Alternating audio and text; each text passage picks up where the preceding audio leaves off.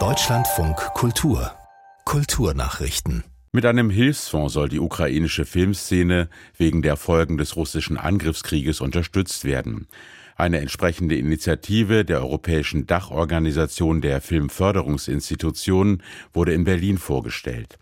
Dabei waren auch Kulturstaatsministerin Claudia Roth und ihre französische Amtskollegin Rima Abdul Malak. Unterstützt werden sollen ukrainische Filmschaffende beim Abschluss neuer Filmprojekte. Zur Verfügung stehen insgesamt 1,1 Millionen Euro. Der Bund ist mit 200.000 Euro dabei. Die Europäische Gemeinschaft werde die Kultur- und Medienszene der Ukraine weiterhin tatkräftig unterstützen, sagte Roth, denn sie seien wichtige Träger der ukrainischen Identität. Da setze der Hilfsfonds an. Die wichtigste Zeitung der Opposition in Bangladesch darf auf Anordnung der Behörden nicht länger erscheinen. Der Druck des Blattes Dainik Dinkal, Sprachrohr der Oppositionspartei Bangladesh National Party, musste heute eingestellt werden. Der Chefredakteur sprach von einem harten Durchgreifen der Regierung gegen kritische Stimmen und die Meinungsfreiheit. Zwei Journalistengewerkschaften erklärten, die Anordnung sei Ausdruck der Repression oppositioneller Stimmen. Die Regierung von Ministerpräsident Sheikh Hasina kommentierte den Vorgang zunächst nicht.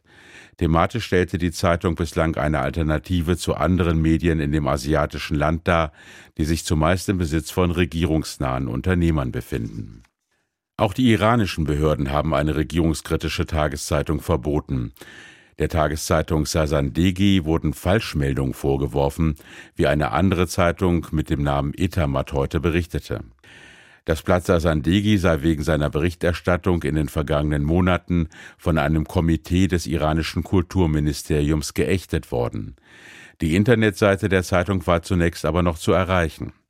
Seit Beginn der regierungskritischen Proteste im Iran im vergangenen September sind die Möglichkeiten zur freien Berichterstattung weiter beschränkt worden.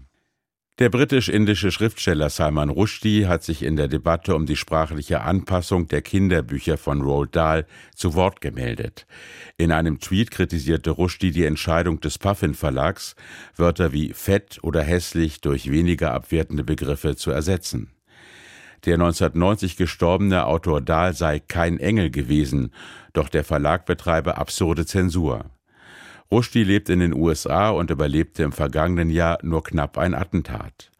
Von Roald Dahl stammen Kinderbücher wie Charlie und die Schokoladenfabrik und der fantastische Mr. Fox. Der Autor stand wegen antisemitischer Äußerungen in der Kritik.